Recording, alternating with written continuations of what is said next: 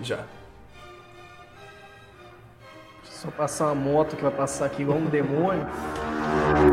Tranquilo. Os caras cara passam achando que é, que é Power Ranger.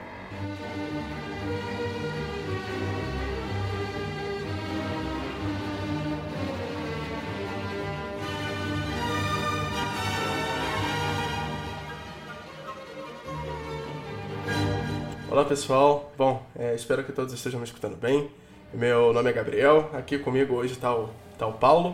E, bom, esse é o primeiro episódio, é um piloto do nosso possível podcast.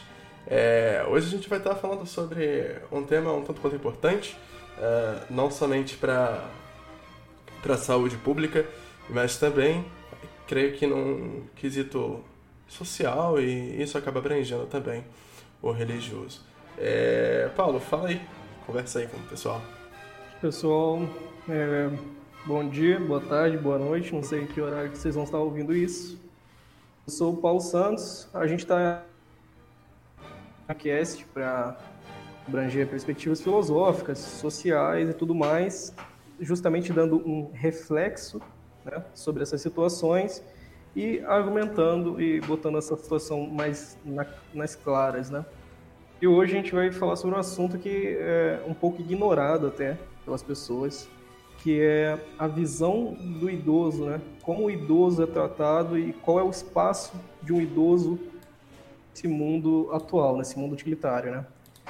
Então, se você se você pega, né, a figura do idoso alguns anos atrás, ele vem vem sendo uma, uma pessoa que que tem uma figura, né, enquanto detentor das experiências. Então, a gente sempre tinha aquele apego, né, à avós, avós, e, e, porque justamente saber que ele tem uma experiência prática de vida muito maior do que a nossa e se você pegar no exemplo do Brasil em específico, a gente nunca tem muito o conceito de que um idoso tem um conhecimento abrangente acadêmico, intelectual, por exemplo, principalmente nas partes aqui do interior e tudo mais, onde a gente vê que a maioria dos idosos não tiveram muito acesso à, à escola e, e nada disso.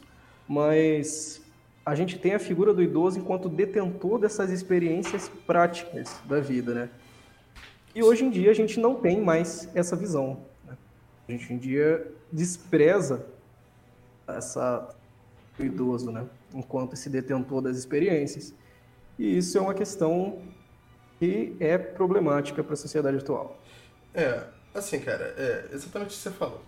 É, pelo menos, né, da minha vida, eu sempre tive a visão mais do, dos meus avós, né, por, por, um, por um ponto de vista de conhecimento empírico, né, como você falou, uma questão de prática e nunca como uma forma de conhecimento uh, acadêmico, né. É, falando de um ponto de vista mais social, né, é, as pessoas acabam que, por abandonar futuramente o, os, seus, né, os seus precursores, né, os seus avós e até mesmo os seus pais, porque, bom, é, essa sociedade utilitarista que a gente vive, ela não só faz com que o idoso ao chegar lá no final da sua vida, né, é, ele acaba sendo tratado como alguém incapaz, muitas das vezes, como também é, as pessoas que vêm em gerações futuras a dele creem, né, possuem uma, uma falsa ilusão que, ok, eu tenho o meu computador, eu tenho o meu celular, então eu tenho mais conhecimento do que é, aquele idoso. Então, qual é o valor daquele, daquele idoso para mim? Saca? Essa é uma visão que eu sinto, infelizmente. Entende? Exatamente. E essa, esse ponto que você citou aí, tem dois pontos que você citou aí que foi bom você ter falado, que é além da figura, é, como podemos dizer assim, de, de um idoso de fato, tem a figura só da pessoa ser mais experiente que você. Então, materna e materna também tem sido esquecida com isso. E outro fator que você falou foi sobre a, a modernidade, né, a tecnologia. E a gente vive, obviamente, num, numa, num século onde se mais tem acesso à sabedoria, conhecimento, e ao mesmo tempo onde tem mais desprezo por essa sabedoria e por esse conhecimento. Porque a juventude de hoje está muito atrelada à mídia, está muito atrelada à imagem, está muito atrelada àquilo que é muito raso.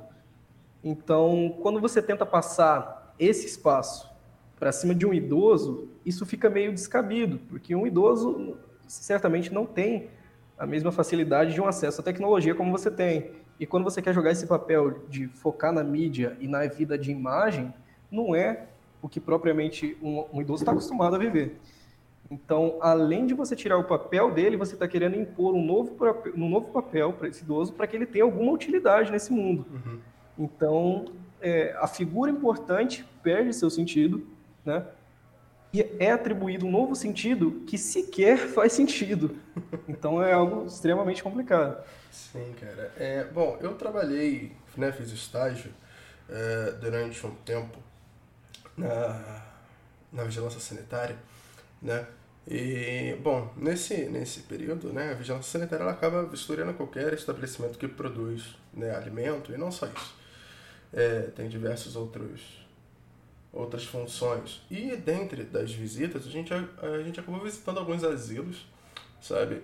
É, eu acho que pior do que esse ponto de você só deixar o idoso lá na casa dele, ou então na sua casa, né? Visto que tem muitos jovens que não possuem ambição, né? Ou mesmo a capacidade de se desvincular do idoso que ela tanto despreza, mas que possui ainda para ela uma, uma função né, de prover é, algum dinheiro ou algum apoio emocional quando é necessário.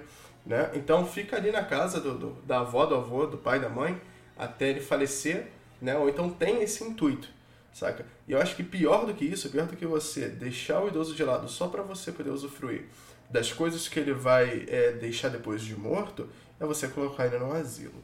É, na minha participação a minha breve participação na vigilância sanitária, nos, nos, nas visitas aos asilos, cara, é, eu notei muita gente querendo falar com o filho, querendo falar com a filha, sabe? Uma questão de, cara, literalmente isso, abandono. Abandono é o que eu mais vejo perante ao idoso. E eu acho que isso está muito atrelado também, cara, à ausência do perdão, sabe? Porque muitos dos dali que, dos que estavam ali Estavam ali porque brigaram com a filha, brigaram com o marido da filha ou com o filho da filha, né, com o neto dele. E a nossa geração, e não só a nossa, mas como a geração anterior à nossa, dos nossos pais, e falo delas porque são as que tive mais contato, é, eu sinto que elas não sabem perdoar, saca? Na... Como é citado aqui na, na, na Suma Teológica que eu tô lendo, né? É, é, é tendencioso ao homem ele chegar à perfeição através dos degraus de imperfeição. Então, muitas das vezes, quando o idoso briga com, com a filha dele ou com a neta dele, uh, a filha ou a neta não tem a capacidade de compreender que aquele idoso ele está ainda assim, mesmo que idoso, subindo os degraus da vida sabe? Não é porque ele está idoso que ele não pensa mais, que ele é, é, não tem mais capacidade de realizar alguma função, algum trabalho. E isso é muito triste. Isso é muito triste. Eu sinto que as pessoas, além de não terem essa compaixão, né, elas não têm também paciência. E por elas não terem paciência e nem compaixão, quando elas não, de fato não precisam do idoso, elas apenas botam eles no asilo. Eles ficam lá um tratamento que claramente não é comparável a um tratamento familiar com amor ou algo do gênero. Porque imagina só, você vivia a sua vida inteira casado, né, tendo, tendo a mulher do seu lado, tendo a sua filha ou seu filho que você sempre fez de tudo melhor para eles, e quando chegar no final da sua vida a sua esposa ou seu esposo morre, você fica sozinho e os seus filhos te abandonam, saca? Deve ser, deve ser é, realmente cara, doloroso. E, e assim, a gente tem permitido, né, cada vez mais e esse conhecimento, porque o conhecimento ele tem uma parte dele, uma perspectiva dele enquanto herança, né? Então assim, de um avô que passa que passa para você e por aí vai, vai seguindo. A gente tem permitido o esquecimento dessa perspectiva de conhecimento, de sabedoria e de experiência. Então, o idoso, ele por si só, pela idade, pela fragilidade e tudo mais, ele já é mais passivo. Sim.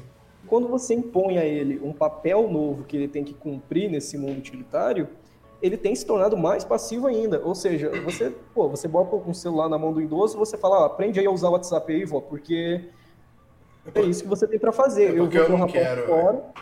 Tipo, o jovem ele não quer, ele não quer visitar o avô ou a avó dele, não. O avô dele tem que aprender, a, a, ele tem que desconstruir tudo que ele aprendeu na vida, saca? A construir um novo caminho para aprender a mexer no telefone, no aplicativo, para poder se comunicar com os netos dele. Saca, cara? Não, e tipo assim, pega aí esse celular, esse smartphone aí que você não faz ideia de como usa, eu vou até inclusive te zoar porque você não sabe usar uhum. isso. E se vira aí, cara, entendeu? Que eu tô rapando fora, eu vou fazer outra coisa, eu tenho minhas utilidades, eu tenho minha, minha, minha função, que eu quero fazer, e eu vou esquecer o significado de família. Então, um idoso, ele não só se sente abandonado, mas ele, ele tende a se sentir ressignificado, né? Do que, que, que, eu, vou, que, que eu vou fazer agora? entendeu? Porque é, minha neta não quer estar comigo, minha filha tem a vida dela. E, sei lá, os novos idosos que eu tinha como amigo para conversar, agora eles estão mexendo no WhatsApp o dia inteiro. Então, a cada vez mais o, o idoso está sendo tendenciado a assumir outro papel, né? E a esquecer o papel que era de origem do idoso, que era uma figura assim que tinha um reflexo muito grande na, na geração atual e tudo mais por, por conta desse, desse, desse, conhecimento secular que ele vem trazendo, cara, porque é uma herança esse conhecimento. Uhum. Então, os jovens hoje em dia, eles não querem mais saber é, do que vinha como tradição, do que vinha como herança, quando se trata de valores. Agora, quando se trata de valorizar, né, monetário, é o único valor que é comum entre a gente hoje em dia. Exatamente. Foi até o ponto que eu citei ali, é essa questão, sabe? É, tipo, tem, por exemplo, quantos, quantos netos você não conhece que, tipo, não fala com a avó, não fala com a avó o ano inteiro, mas quando chega no Natal, no, exatamente no Natal, o cara senta lá no colo da avó, do avô, você faz como se fosse o maior bom moço do mundo, tipo, ó, oh, passei de ano, não sei o que, eu quero um pra, presente. Pra tirar uma foto, né? É, exatamente. Sempre, sempre, tem que tirar uma foto ali pra aparecer na mídia que é a que cuida de idosos, que gosta é de vovô e vovó. É, e sabe, quando você para pra refletir, cara. O que, o que, que esse idoso deve sentir, sabe? É, é, é, acho que é muito inocente da, do jovem pensar que, ah, o meu avô não manja que eu vou lá só no final do ano pedir presente para ele. Sabe? É, ele, ele acha que as pessoas não notam isso, né? Ele é. acha que o adolescente, ele por si só, ele é muito cheio de si e ele acha assim que os problemas que ele passa, que as coisas que ele vive são de uma importância assim que deveria estar em, em hierarquia no uhum. topo. Então, esse, às vezes o próprio jovem e ele não para para pensar que ele está abandonando a pessoa que talvez não abandonaria ele. Isso. E talvez ensinasse um, pouco, um pouco para ele de como é se sentir abandonado, né? Uhum. Então, a gente, a gente deixou para trás esse conhecimento, como eu tinha dito, esse conhecimento de herança, né? E muitas das vezes pode ser um conhecimento é, sentimental, pode ser um conhecimento emocional, pode ser, às vezes, um conhecimento de vida prática. Então tem muita coisa a se aprender com uma pessoa que, tá, que viveu nas décadas anteriores. Sim, e assim, Paulo, pode ser às vezes o conhecimento, cara, do, daquilo que tá te faltando. Sabe? Você tá se sentindo triste porque, sei lá, você terminou com a sua namorada, ou você tá se sentindo triste porque você não conseguiu uh, passar numa matéria, ou, ou arrumar um emprego, sabe, cara? As pessoas que, que já estavam aqui, elas já passaram por isso que você passou, saca? É, isso que você falou do adolescente botar o, o o problema dele como se fosse o alto da hierarquia é real, saca? Mas muitas das vezes é falta maturidade para compreender que as pessoas que estão aqui já passaram por isso, sabe? Elas elas já passaram por isso, e às vezes você tá com essa angústia, com essa dor, e tipo, é só você conversar com seu avô, com seu avó, a pessoa que você tanto ignora, que ela vai ter a resposta para poder te auxiliar e você vai falar, poxa, caramba, meu avô tem razão, minha avó tem razão. E, sabe, você simplesmente ignora porque essa pessoa. É, você tem uma cosmovisão dessa pessoa que ela é inútil, só pelo fato dela ser idosa. Exatamente. Você quer ressignificar a utilidade daquela pessoa, Exatamente. porque ela não cabe no seu utilitarismo, né? Uhum. Então, falado, cara, você cai muito nessa parte de esquecer o conhecimento como herança. Então, assim, é, e outra coisa, o sofrimento hoje em dia, como você falou, como eu tinha falado e você reafirmou aí, do adolescente querer colocar os problemas, os pensamentos dele no, no topo de uma hierarquia, o sofrimento, principalmente hoje, ele é romantizado, né? Então, se você termina com a namorada, esse é o fim do mundo. Ele não é mais só um probleminha. Que, assim, se você for contar pro teu avô, ele vai rir da sua cara sobre isso.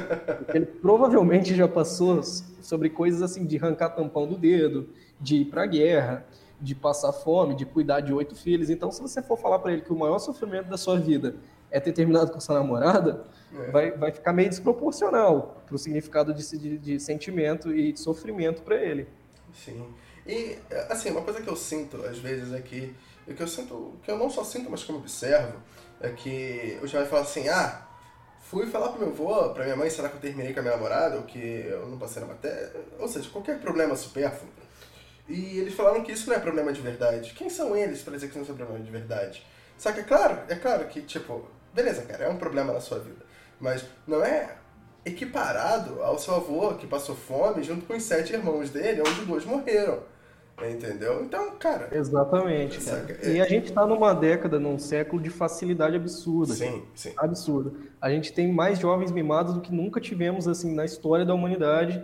Então, você tem essa romantização do sofrimento, você tem a romantização dos problemas que um jovem tem. Você tem a romantização da depressão, cara. Eu você acho tem a romantização de tudo, cara. Tudo fica bonitinho você ter, porque você vai ter atenção por causa dessas coisas. Deixa que o grupo te aceite, deixa que o Twitter te aceite, que o Instagram Exatamente. te aceite. Beleza, tá tudo certo, cara.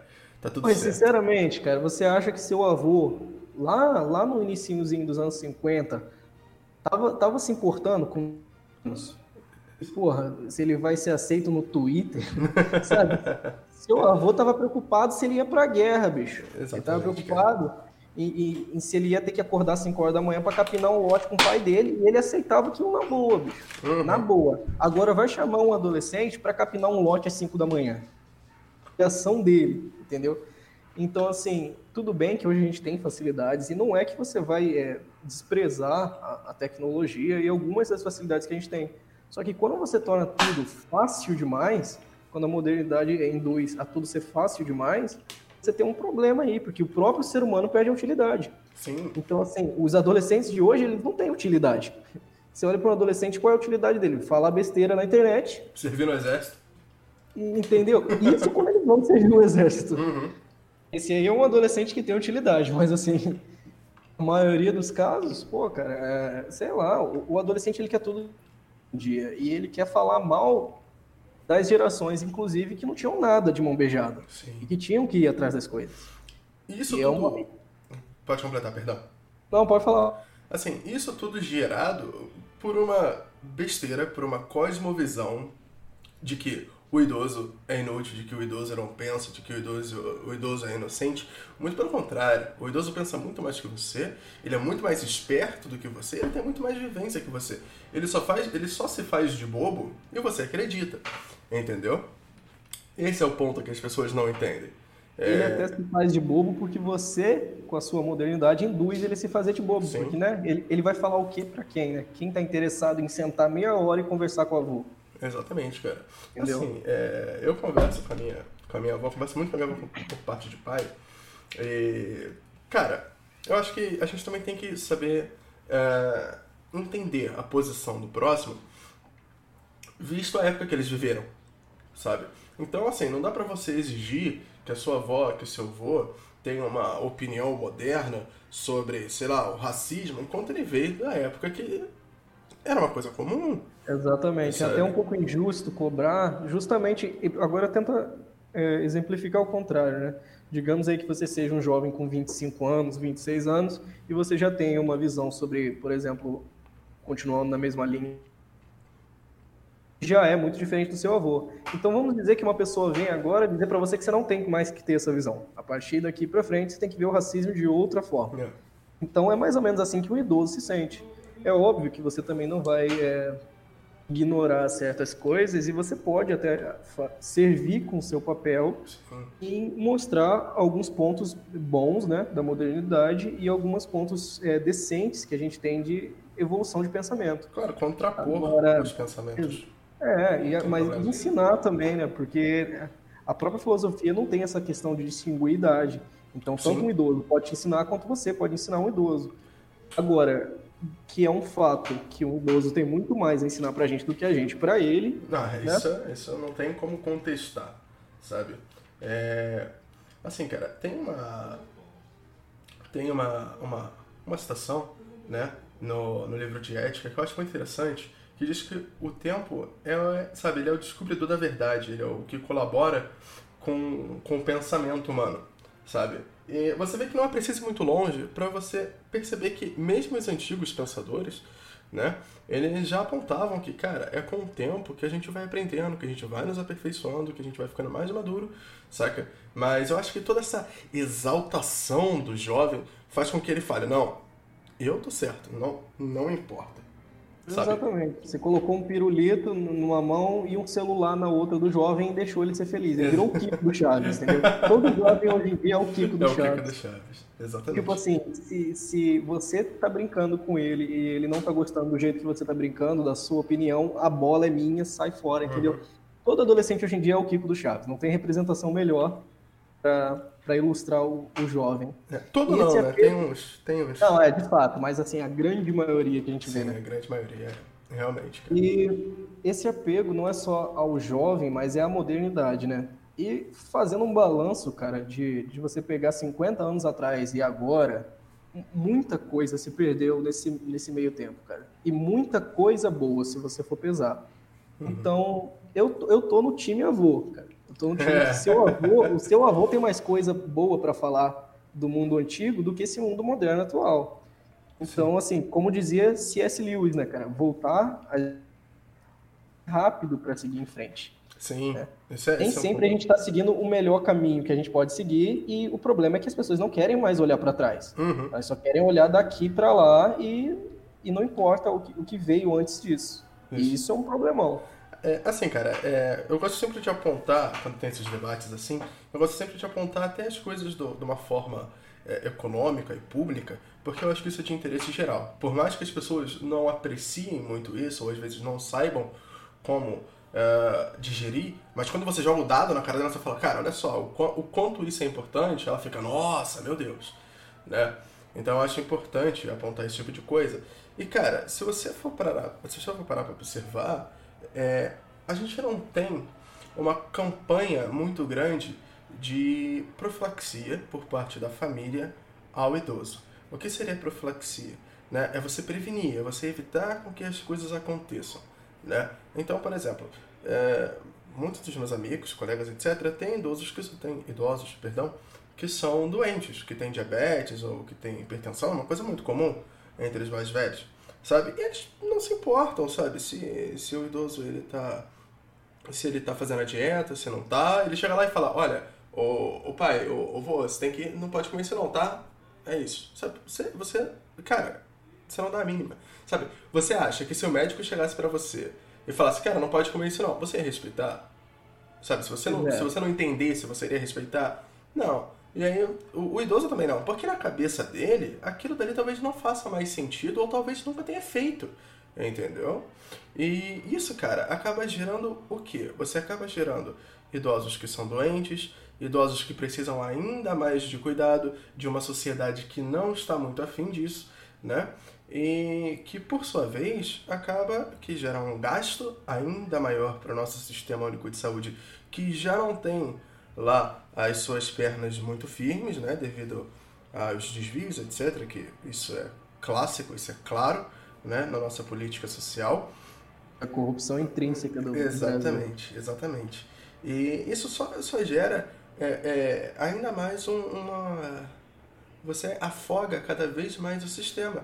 Então você fala, ah, mas é só uma pessoa. Sim, é só uma pessoa, mas de uma em uma pessoa, o seu avô que você deixa de dar atenção, o seu avô que você deixa de cuidar, ele vai dar trabalho para outra pessoa lá na frente. Então não é só uma questão de você cuidar do seu avô, é você pensar que se você não cuidar dele, outra pessoa vai ter que cuidar dele.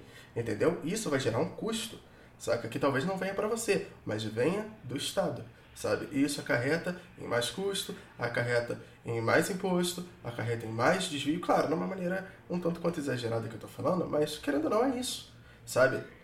Então, se você... Sobre essa questão da saúde pública que você falou aí, foi mal te interromper, mas não, assim, sem problema. tem, tem um, um, uma questão que é, também é importante, que é entupir então você vai para uma cidade grande, você vê que assim 95% dos idosos tomam de três remédios para mais todo Sim. dia. E eu moro numa região que eu me mudei recentemente, tem vai fazer dois anos, mas é, é uma região bem interior, então os idosos aqui são bem diferentes dos idosos da cidade grande, porque eles vivem num tempo que não é ainda o 2020 de uma cidade grande. Aham. Eles ainda não chegaram nessa, nesse nível, né? Então aqui, cara, tem até um, um idoso aqui que é idoso entre aspas, até, até o idoso aqui a gente não chama de idoso, porque o cara tem mais disposição que a gente. Então, tem um amigo aqui da família que ele deve ter uns 65 anos, pedreiro, então assim, hum, tem a carcaça firme, né? Trabalhar pra caramba, né? Pô, os caras já estão acostumados, né? Não é a gente que fica em casa trabalhando no computador ou reclama de trabalhar oito horas por dia. Aí, esses dias ele se machucou na obra, o, o dedo do pé, e eu não tô zoando. O cara pegou o alicate e arrancou a unha fora com o alicate. O cara arrancou a unha fora com o alicate, com 65 anos, mano. Se eu, se eu de ver aquilo, já fiquei sentindo dor, entendeu? Pois é. Eu já fiquei mal de ver aquilo. E o cara não tá nem aí, mano. Então, assim, você vê os idosos aqui, tanto os idosos homens quanto as mulheres, eles são mil vezes mais ativos do que os idosos. Porque eles ainda não foram abalados por esse relativismo, sabe? Por essa, Uhum. essa ressignificação do que, que o idoso tem que fazer. Sim, eles não O foram idoso- abandonados, né? Essa é a real. Exatamente. Até porque o serviço que a gente tem e que é como cultural nas áreas mais, é, mais isoladas, né, como eu posso dizer, essas áreas rurais aqui, né? Uhum. É, um- é um serviço que quem manja e quem tem capacidade e disposição para fazer são os idosos. Porque você não vê o jovem de hoje em dia é, pegando para capinar lote e trabalhar em, em agricultura, porque ele não tem essa disposição. Sim, Ou então, às vezes, é, é- é até mesmo por falta de interesse, né, cara? É, porque ele quer serviços fáceis, quer trabalhar sentado, entendeu? Uhum. E, e pode falar. Não, é, é, pode concluir. Você falar? E o, o pessoal é, de mais idade aprendeu que, que trabalhar é botar a mão na massa mesmo. Então eles já estão acostumados com esses serviços mais pesados, né? Eles não ficam nessa, nessa ânsia de querer trabalhar sentado ou de um trabalho mais leve. Na verdade, se, eles, se você colocar esses idosos mais ativos em casa, é capaz de eles morrerem, porque eles, assim, eles não estão acostumados com essa vida parada. Uhum. Então eles têm uma vida muito ativa. E isso até faz eles viverem mais. Tem até pesquisas que você procura aí, que você encontra que os idosos mais ativos normalmente têm uma longevidade muito maior do que os idosos de cidade grande, que se entopem de remédio, que são abandonados, que, que só ficam no celular. Então, assim, essa própria o espaço do idoso tá tirando até a própria vida dele, cara. Sim. É, né, cara, até porque é, os medicamentos e tal, eles possuem seus colaterais que a longo prazo vão causando uma. vão deteriorando, né? O organismo devido, muitas das vezes, à sua alta taxa de metabolização.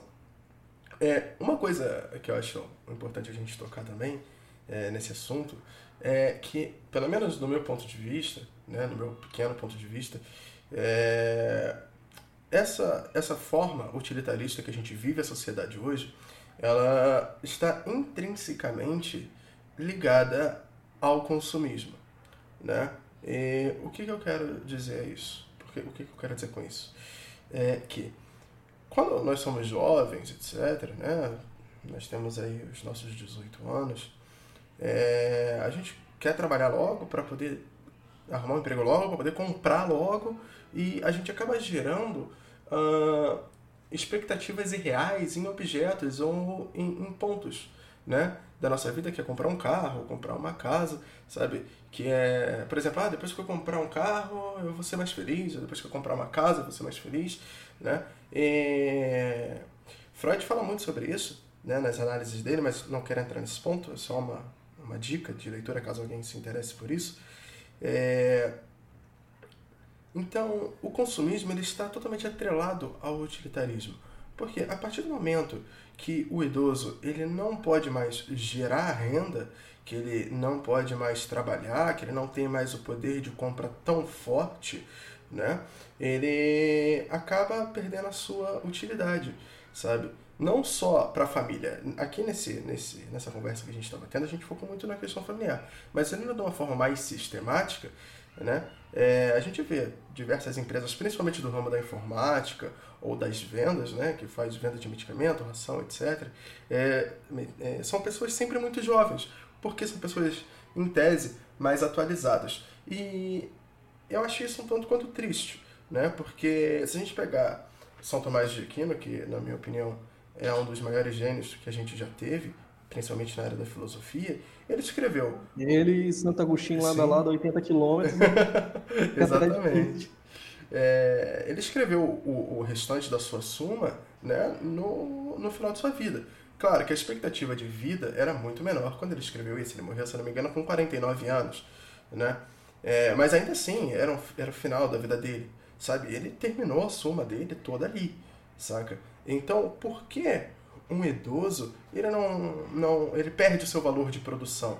Sabe? Tudo bem, talvez ele não seja, não trabalhe mais com as coisas que nós estamos acostumados a trabalhar hoje, que é no computador, que é no telefone, ou de formas mais práticas, mas é, é, por que, que ele perde o seu valor de produção intelectual? Sabe? Isso acontece muito. As pessoas é, é, é, ignoram o valor de produção intelectual do idoso, não só na conversa, mas muitas das vezes nas escritas, na fotografia uh, e até por meios, por, por meios de gravação, né? como é, vídeo e esse tipo de coisa. Sabe, parece que tem uma, uma, uma visão geral de que, olha, é, se um idoso fez isso, a não ser que ele tenha sido renomado a vida inteira por ter feito algo, né, a gente ignora, sabe? A gente, ah, sabe, não é tão bom quanto o que o jovem fez, sabe? É, isso, cara, é, é para mim é, é, a base, né? É a raiz de toda essa, de toda essa ignorância perante ao idoso, infelizmente. E se tu pegar aí essa questão de que os idosos, eles têm assim, se você fala em filosofia, uma pessoa que não tem a costume de estudar filosofia, ele vai atribuir isso a pessoas de mais idade, né? Sim. Então, se você pegar os grandes ícones da filosofia, filosofia grega, enfim, até os grandes, até Agostinho, cara, Agostinho, que é um dos maiores doutores da igreja, sei lá, quando foi escrever Confissões já estava nos seus 60, 70 anos, por aí. Então, os maiores teólogos, os maiores filósofos, os maiores teóricos que a gente teve, normalmente eles já tinham uma idade assim para se considerar idoso. Então tem essa, essa figura do idoso como ser um sábio, né? Antigamente, hoje em Sim, dia, a gente desatrelou disso. Exatamente. Só que isso é um caminhar que também que você não começa a partir de que você já é idoso. Você não chega aos 50 anos e dali você vira um erudito. É assim. Claramente. Você, você começa a caminhar e a trilhar esse caminho desde novo. Então você pega Platão, Aristóteles, você pega o Liceu, você pega o início da, da filosofia e a base dela, eles já buscavam desde jovem, desde 16 anos, desde os 15 anos, eles já tinham essa busca por querer conhecimento, eles já tinham essa sede. E isso foi castrado na nossa sociedade. Não tem mais essa busca, porque ele tem muito entretenimento, assim, ao seu redor, sabe? Ele tem muita coisa para se ocupar ao seu redor, então o conhecimento e a sabedoria ficou de lado, ficou na gaveta. Ele não precisa buscar, ele não precisa ir atrás. E assim, Exato. É, é, é, isso é fato. Quando a gente tem uma coisa muito fácil, quando muitas das vezes quando jovens e imaturos a gente não nota isso, mas com um pouco mais de maturidade você passa a entender que quando uma coisa vem muito fácil para você, seja a aula que o professor te dá no colégio ou na faculdade, seja um livro que você ganha, que você não precisa comprar ele, seja um filme ou um jogo, né, que você eh, pega ele de graça por meio da pirataria ou alguém te dá, ele não tem tanto valor, sabe? Não, não, não exigia um esforço. Tá fácil demais, né? Aquilo que vem fácil demais vai fácil, vai fácil demais. demais. Isso não é só pro dinheiro, sabe? Como as pessoas costumam atrelar.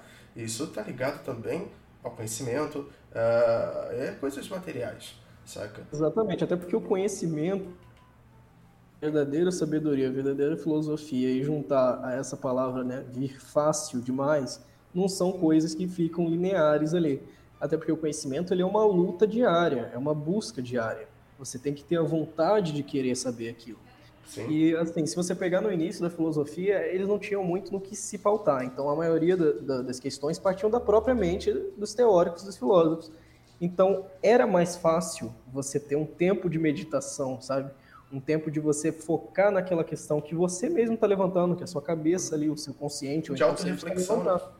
Exato. Hoje em dia não. Hoje em dia você está com dúvida, você abre o Google e pesquisa. Sim.